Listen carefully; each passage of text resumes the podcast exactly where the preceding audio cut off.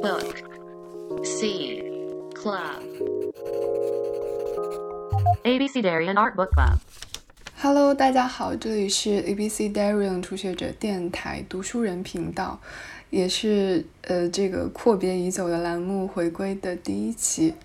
我们这一期的客座主播是艺术家苗苗，她从事绘画创作和绘画材料研究工作。那这期节目就围绕着她前不久在呃广东顺德盒子美术馆的驻地项目草丛来聊一聊关于展览和做书的话题。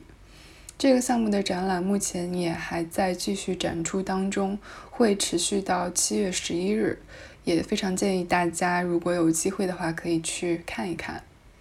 那在驻地期间呢，他也做了一些呃限量的。同名艺术家手工书，这是一本很有意思的书。它关于脏话，也关于在某种审查语境下的自我表达所面临的禁忌，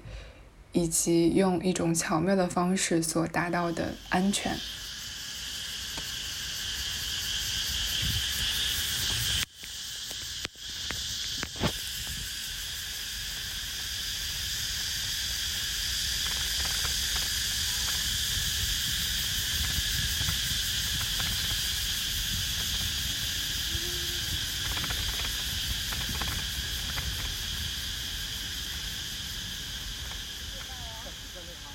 Hello，大家好，我是苗苗。这期读书人频道的节目呢，由我来跟大家聊一聊我最近做的一这本小册子。这本书叫《草丛》。那么这本书呢，是我。刚刚就现在还其实还在佛山的盒子美术馆做的一个驻地项目展览而引发出来的一本书，所以它其实是跟展览相关的一本书。那这期节目我也邀请到了盒子美术馆的邓芷婷一起，我们来一起聊一聊读书、做书，还有展览驻地的一些有趣的事情吧。Hello，大家好，我是盒子美术馆邓芷婷，然后在盒子美术馆主要负责展览、公教以及媒体这部部分的工作。今天也非常荣幸的能够受到喵喵的邀请，然后参与这一次的播客的聊天。对，是的，欢迎芷婷。我在盒子美术馆驻地期间呢，跟芷婷在工作上的交集还有沟通本身就比较多，但正好也借着这个机会，能够一起再深入的聊一聊展览和做书的话题。因为其实合资美术馆的驻留项目其实是从合资美术馆建馆的开始后时候就已经进行了，就是合资美术馆开馆五年了，然后到现在已经苗苗老师的是第三十七期的呃驻地项目。然后其实我们每一期驻地项目非常有意思的就是我们可以看到不同类型的艺术家对于顺德这块地方的看法所做出来的作品，所以其实还挺好奇的，想要问喵喵就是呃你刚开始来到顺德的时候有没有？对顺德做一些，就比如说呃背调啊、研究啊，或者是你到顺德之前，你对来这边做作品有没有任何的想法或准备？那在我知道要来顺德来盒子美术馆做这个驻地项目、驻地创作的时候，其实我不是不想提前设想我要做什么的，呃，想来到当地之后再看能够做点什么，但没有想到时间这么的紧张，因为刚刚到，就因为天津有疫情，所以呢就隔离了七天。第一天来的时候，曾云接待我，跟跟我讲，然后周围有什么可以去呃看看的，或者是可以去呃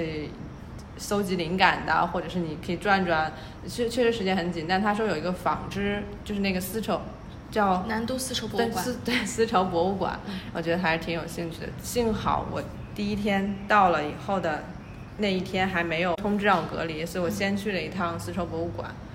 对，因为其实顺德这个地方，其实是从宋代开始就开始了桑基鱼塘，桑就是呃桑叶，就养蚕叶，然后也是丝绸，然后鸡就是养鸡，然后鱼塘就是养鱼。顺德也有一个鱼米之乡之称嘛，所以就是桑基鱼塘是怎么来的呢？就是呃养桑的那个叶子呢。可以喂到那个呃桑树下面的鸡，然后鸡的粪便可以养鱼塘，所以就形成了一个很很大的一个循环，而且是自然生态的这里。嗯，所以苗老师也呃用到了丝线的这样的一个素。其实有看到苗老师之前的呃作品集，之前没有用过丝的或者是嗯丝线的这个呃题材去做作品，因为你以前的作品都是以油画或者水彩或那种以绘画的方式为主。对。其实我一直想尝试，但是也没有找到一个很好的切入点的这个方法，就是缝啊、编织啊这种方式。嗯但我就是看到那个鬼护女的时候，我我跟你讲过，我还是觉得挺，就是当时突然就觉得啊，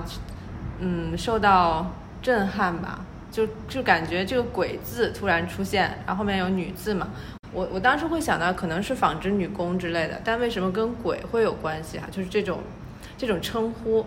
就是一个不太好的。之前那个鬼其实是称呼洋人的，因为很多纺织啊，还有其他的机器是从西方来的，所以就会把这些纺织女工称为使用这个这个从西方来的东西嘛，就是洋洋东西的这个鬼。户这个字现在都不太不太常见了，就是绞丝旁一个。互相的互，但是他们的地位确实不好，就是不高，就是很辛苦，而且不受到尊重的这样的一个感觉。我就觉得，就是缝的这个方式，我之前从来没有用过。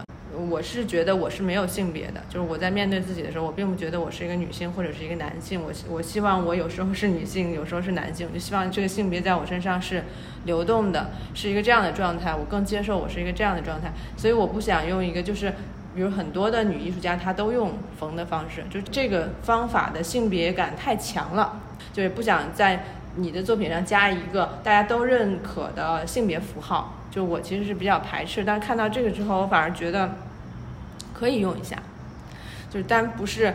是我对我女性身份的认同，而是我想对，就是用这个方法来说，嗯，大家。惯常认为的女人应该做些什么，或者女艺术家常用的方式，比如用布啊，或者是纤维啊，就这种就很被认定是啊，一看就是一个女性的作品的这种方式，和一个很强壮的一个男性的那种语言，比如说脏话，就是而且我发现，因为粤语粤语我听不懂嘛，所以他们对我来说是一些。其实，在我听来是很好听的发音，脏话的发音，我我听起来也是悦耳的，因为我不懂它那个意思。然后那些字的形状虽然都是汉字，但我也我都认识，但我没有办法识别那个真正的意思。就是这个东西对我对一个不懂这个语言的人来说，只是一个想象，或者说一个我对它形状和声音的理解，就是还是个很审美化的。因为我可能是一个画画的人，所以我这么看。使用这个语言的人才能知道他的那种呃脏，或者说那种暴力。对，我感觉这这边的骂人话好像确实狠一些，就而且品种种类比较多，属于博大精深的语言文化。就想用这个丝线的方式把这些脏话缝在纸上。因为其实别人说呃。全部人来广东学粤语的话，要从先从粗口开始学，这是一个惯例。然后，其实为什么刚刚说到鬼户女是为什么是鬼呢？因为在广东话里面说，呃，洋人就叫做鬼楼，所以才有这个鬼字。那哎，那那我想问一下，那你们看到这个鬼字，会不会觉得是一个不太好的？总感觉它会有一点点地域歧视在里面。嗯哦，明白。对对，比如说，呃，我们会觉得说广东人很排外。就是叫外地人还会叫捞仔，就是可能会是一个比较不好的地域歧视的一种语言的。我觉得鬼护女或者是鬼公这个说法其实是稍微有一点点贬低女性的，而且其实我觉得它这个鬼字还有另一另外一个呃说法，就是鬼子它像一个游魂一样，就是它可能是早早出晚归的，就是他没有说到说，就是他们是天没有亮，他们就要出出去工厂，然后天已经黑了。晚上才能够回到出去，就是很像一个晚上的鬼魂。而且在工厂里面工作，就是流水线女工，就是没有灵魂、没有意识的去做一些丝线的工作。所以就是鬼子，其实就是有这几种理解的方式。明白，嗯。然后其实我觉得，从喵喵他这次做的作品，还有好多种解读的方式。比如说，你是先一开始是从，你是先搜集完一些粗口之后，然后把一些粗口丝线。缝到纸上面，你将它呈现在展厅的时候，你是用它的背面的一个方式，嗯，去呈现的。你想要回应的方式，就是我们平常可能看到很多翻墙啊，或者是看到一些敏感信息的时候，我们会习惯性的把它制成图片的方式，并且在它镜像再反转再反转，让系统对让系统不能够识别它一个方形文字它所真正理解的含义。对对。所以我是觉得说，用一种温柔的。呃，反击的方式，嗯，去回馈，去呃，说你心中对某些问题的嗯不悦或不快，或者是、或者是你觉得你在做这个作品的时候，你有想象有一些呃想象到有一些你让你愤怒的事情什么的，一是让你去做这个事情，或是让你去表达这种不快吗？我我觉得疫情这几年以来，我们经历的可以愤怒的事情实在是太多了，是这样吗？我觉得就是这个身处在现在这种环境中的人，就是我我我们大家都会有感觉，嗯可能也是一种不就是从疫情开始就这已经三年对吧？就嗯积累到。就是那种窒息、那种压抑、那种那种感觉，其实每个人心里都会有了。嗯，因为特别是我们在美术馆做展览的时候，其实呃这两年不能够避免，就是一定要每一个展览都要过呃审批这件事情，就是所以很明显能感觉到，如果你的作品是正面展出的话，是必定会受到抨击，并且是严厉禁止展展出的，所以你就用了一个翻转的手法去，你可以理解为它是像像抽象画一样去理解你的这种作品，对是。对，所以说到抽象画的话，不得就是想要问你一下，你这次的展览的名字叫草丛。其实盒子美术馆就是坐落于一个非常漂亮的公园里面，嗯。为什么会起草丛这个名字？嗯，草丛的草呢，一方面展出的这一面彩色的线条错落的这种感觉，其实有点像草丛，有点乱，有一种杂草感，就是有点乱。对，当然我们的盒子美术馆是在顺峰山公园很好的一个自然环境，周围就是。好几片巨大的草丛。另一方面呢，草本身我们骂人的时候也会说到嘛，就是，嗯，对，大家都知道的，而且或者是直接写一个草字头，其实也知道它的那个意思。啊，这个可能跟作品有一些关联和呼应。因为这个名字，我开始就想都叫草丛，草丛一号、草丛二号、草丛三号这样叫下去，然后我就发现，好像这样的话没有把那种我对文字的那种认知放在里面。这次呢，因为完全是抽象语言了，其实还是跟绘画很密切的这次作品。其实也在想这个装饰的问题，它变成一个长长短短的线条和呃形状之后，这个装饰的东西到底是什么？这次名字其实选择都是形容词，就白白胖胖的。嗯，脆弱的、酸的，就等等吧。这些词它其实跟这个画面或者后面的脏字也不能说没有完全没有联系，但是没有那种特别直接的联系。因为我们如果说形容词，就是你感受嘛。比如我觉得你是一个嗯软软的、慈慈糯糯、甜甜的这样的一个呃给我的这种感觉，或者有的人是给你那种很冰冷的、很很远的那种，就都是形容词。如果我们把它放在一个句子的语法里面，它其实是一种附加上的去的东西，就是把它们去掉也不会影响主谓宾。所以它们其实，在句子中更类似于装饰的成分。这部分成分给我们提供了情感上的，或者是知觉上的、味觉上的描述类的。我还让你帮我看英文吗？呃，英文和中文放在一起，而都是选择形容词或者是副词，就是一个主要语法结构之外的东西。所以可以理解为，其实，呃，你对这个作品其实的名称其实没有多大的呃意义，因为你是觉得这个形容词它是可以被去掉的，所以其实是想要让你关注作品本身里面的意义，而不是你想要去解释这个作品，是差不多是这个意思吗？其实也可以算解释，因为这个你看那些线条，或者是那些就是所谓的像装饰画面的这种，呃，它其实就是一个绝对安全的东西，就是你展你展出它也是可以被去掉的，就是他们俩其实在某种程度上说是一样的同质的，嗯。嗯，女性有的时候的位置也是这样的，这三个东西都在暗合，嗯，同样的一种感受。嗯，其实我当时看完你的作品的时候，我让我马上想到了另外一个作品，就是另外那个作品，它的形式跟你是完全不一样的。就是那个作品是，呃，二零一七年卡塞尔文献奖的那个书之帕特农神庙，它就是，呃，向世界的所有的读者去收集了十万本各个国家的禁书，然后每本禁书就放到了呃一个很大的草坪里面，然后就变成了一个帕特农神庙。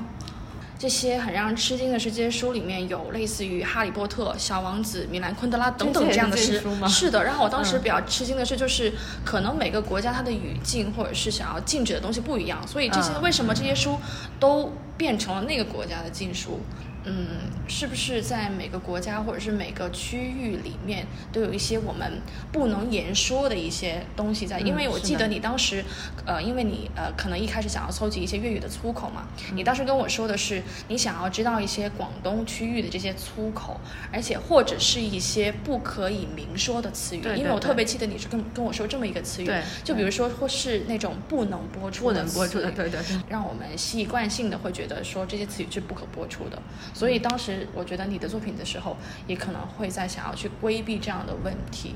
所以就是想要去反转，去让大家看到背面是一个抽象化，但是正面其实是一些，呃，我们女孩会觉得没有办法去说出口的一些词语。对，所以当时我会觉得说，你是不是有在关注一些什么问题，以此去回击？嗯，广泛的被禁止的，或者是我们没有办法发声的问题，嗯，太多了。呃，因为这个展览还做了一本书，然后这本书呢，我刚看到的时候会有两个非常可爱的词，叫做“画公仔”，有一段叫“画公仔”，有一段叫“画出场”。我很想知道为什么你当时用这两个词。就我我先讲一下我我这本书吧。这个前面其实讲的都是作品怎么做，但这个书确实是从那个作品延伸出来的。第一是想做一个用书的方式再呈现一个对这个作品有一些补充的内容。另外一个就是我也确实对做书非常有兴趣。里面刚才芷婷说的这个画公仔、画出场，我只能用普通话念，我不会粤语，可以一会儿让芷婷用粤语念画一下。公仔画出场，对，呃，画公仔画出场就是你画一个公仔，公仔小人儿的意思吧，是吧？是这样吧？呃，把它长字都画出来了，就是说的说的太清楚了，就是嗯、巴不得让你知道更多的那种感觉。其实这个展览如果是作品的话，就放在展厅里的就够了，就成立了。那这本书呢，就是我一个这样心态的体现，就是我想把这更多的东西。呃，或者是我看到的，包括在我们刚才说鬼护女的那段文字，还有脏话，就这两段其实是文字上的，后面还有一小段是宫部离希秩序感里关于装饰成分的这句话，它这个句话是这样的说：小孩儿可能会左右手交替拍球，或在球上下弹动的间隔里加入动作。小孩会发现双重的满足，既保持了节奏，又避免了单调。我把这个动作加入的过程称作为逐级复杂的过程。加入的动作呢，类似于视觉艺术和音乐里的装饰成分。这个也和我想，比如说我用这个形容词啊等等，就包括对绘画的正面、背面。以及绘画的展示的方式，一个补充吧，就是画出场的部分。就展览里没有办法把正面都给大家看，所以这里面也会把作品的正反面都放进来，然后大家可以更完整的或者是更清晰的知道我想表达的那个意思。是的，因为我一开始接到这份文稿翻译的时候，一开始你对这两段词的。呃，名称叫做补充阅读，然后后来打印出来的时候，我会发现说你直接用了“画公仔”和“画出肠”这两个词来归纳这两段话，我觉得就是选的太好了，就是就完美诠释。对嗯，感谢东东。东东是另外一个在呃盒子美术馆在广州办公室工作的一个女孩，就是她帮我，她确实是一个粤语方面的专家，词汇量极大。就所以我问她这种补充图录，然后我就把我的意思告诉她，有没有合适的一个广东话或者黑话这样子有趣的话可以。她说哎，好像有一个。开始本来想排在就是补充图录的那个地方，结果发现六个字也太长了，那正好是两部分。也跟画画有关系，就把另外一个排在了这个图录的地方，就正好是两部分，也都是就是这本书想要补充和说明的东西。但我现在其实是处于一个半完成状态，我在这里其实放了就是最初的版本，就是自己想用用这个笔记本，那时候里面还会缝一些，就是会会想的更复杂一点，还有一些别的东西，就一步一步的吧。然后第二本呢，也是一个。草图本这本就比较接近最后的这个成书了。展览是昨天开幕的，所以也是临时先做了二十本，正式的印刷还没有完成。接触您这一段时间以来，其实让我最大的启发就是您您对做书的热情。其实很想知道您是什么时候 开始接触做书，或者是你觉得做书对你自己创作作品的时候有会有什么启发，或者有什么影响？我最早接触做书还是因为 ABC。就是 A B C 的小胡胡庆迪，就第一本书，他说啊苗，我们一起做一本书吧。我说太好了，就是从那个时候开始的，发现做书是这么的有意思。本身如果我们不自己做书，或者对书是一个通常的理解的话，觉得它只是一个承载信息的工具嘛，就是阅读用的或者传播用的，因为它可以复印印制。但我发现你自己在面对就是你自己开始去做一本书的时候，你就发现它是一个完整的作品，它观看有一个顺序，因为书有这个。特点嘛，包括它你是怎么样装订它，或者它的它到底怎么组成。我们来阅读这本书是需要一个时间的，要怎么进入这本书，包括你怎么离开这本书，就是你阅读完了之后，它可能还在对你起作用。就是这个东西，就是你的进入跟你的离开，它的这个时间，包括比如我这本书现在是六十页，比如你做了一本十页的书，可能你在里面的时间呃是短的。有一个特别厚的，像长篇小说，一个好几千页的书，可能你要像跳入一个大海一样，就是去从海的这一端游到那，是一个很 很长很久的时间。书的里面，在我看来有一个时间的概念，跟我们走进展厅去看一个展览，因为它也有一个时间线，跟你这个视觉的移动是非常类似的，所以它可以是一个完整的作品。在我看来，每个展览也都是独立于展览作品之外的另一个作品。嗯嗯。你觉得，其实做一本书和做一个展览，它有什么共通性，或者是你觉得，但是其中它有什么区别吗？嗯，共通性就是刚才我讲的，我觉得那个就是最大的共通性，就是你会就进入美术馆和离开美术馆之后，跟进入一本书和离开一本书的这个过程是很像的。嗯，呃，区别就是展览可能没有办法一个人去完成。嗯，对吧？因为需要团队，比如说十个艺术家一起做，嗯，一个你规划的主题。因为我知道芷婷也做一些策展的工作哈。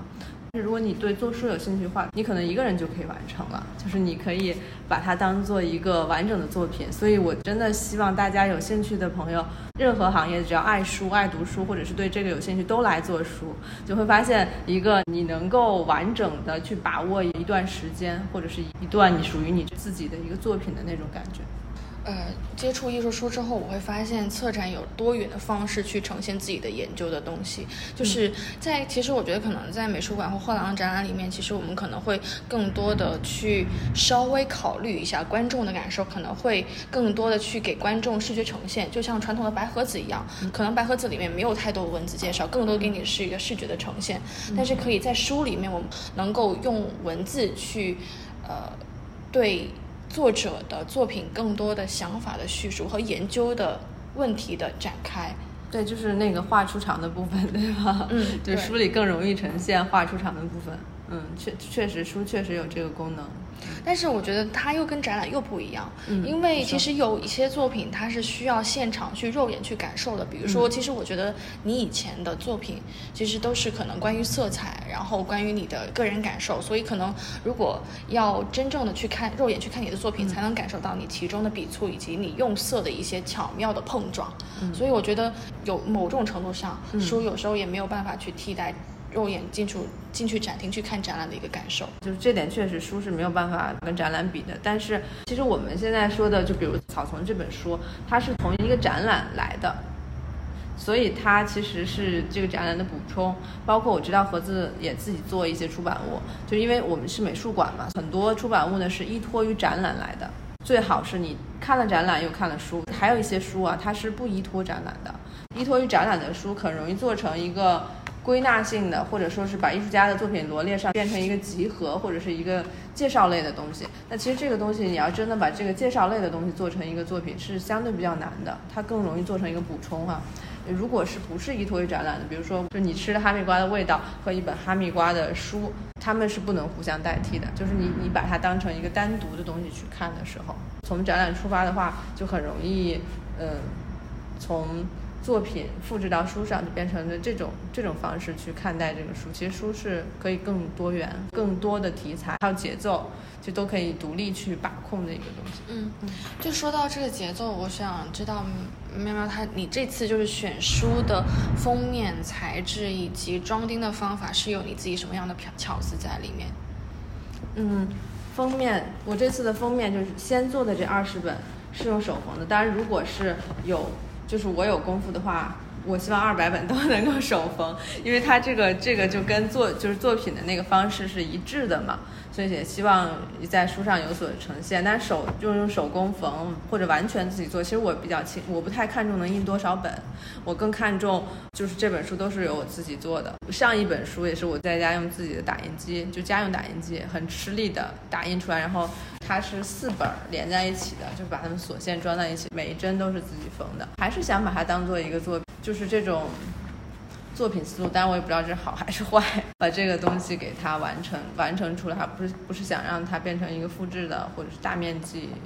可以售卖的这样的一个东西，就还是把它当成一个作品做。嗯，因为我特别记得我第一次问你关于艺术书的问题的时候，我说你能不能带几本过来美术馆展展厅展展览？然后当时你跟我说，呃，其实你的每本书都是孤本，而只有一本，因为你每本书就像你可以理解为它是一个你的独立的作品在做，对，所以你的书就是你的作品，并且承载着你的。呃，思想，然后你对想要跟这个世界表达的内容，它就是一个完整的作品呈现在大家面前。没错，然后画画的状态跟做书的状态完全不一样。怎么不一样？就是画画的时候，其实我不是一个事先想好再去进行的东西。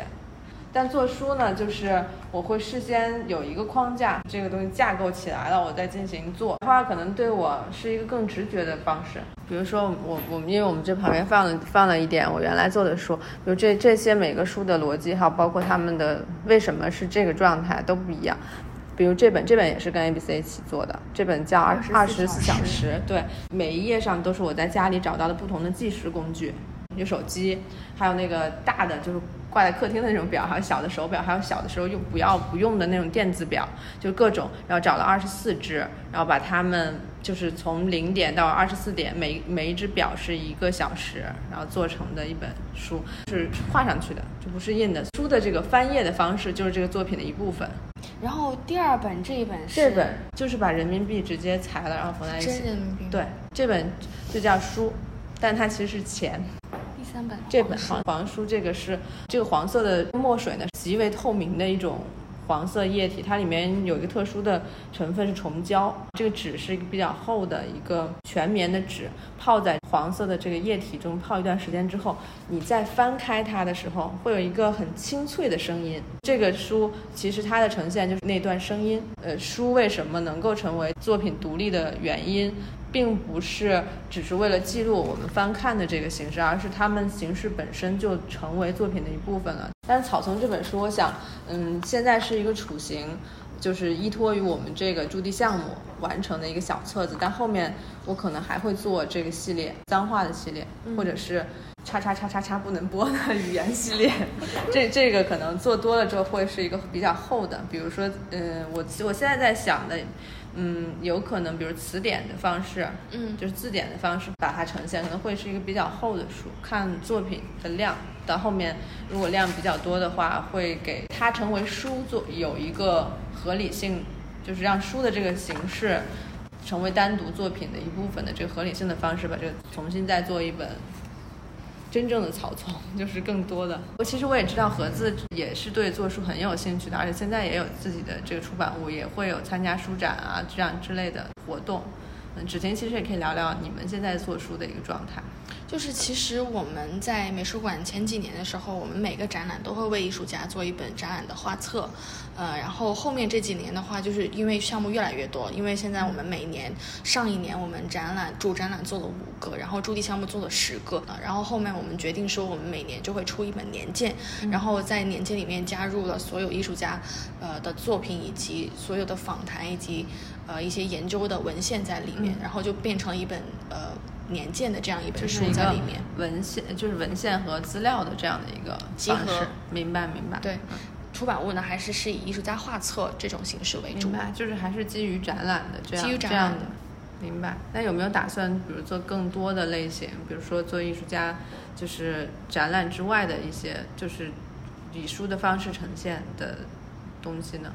其实我们呃这两年由何安老师领导的我们。做了一个新的栏目，叫联合武道馆。然后联合武道馆有两个板块，一个叫做理想的，一个叫做编织。然后理想的它是会关注呃国呃国内外的一些呃艺术家编织的，它会涉及人类学、建筑学、古建，然后戏剧、呃音乐等等不同学科的跨领域的一些。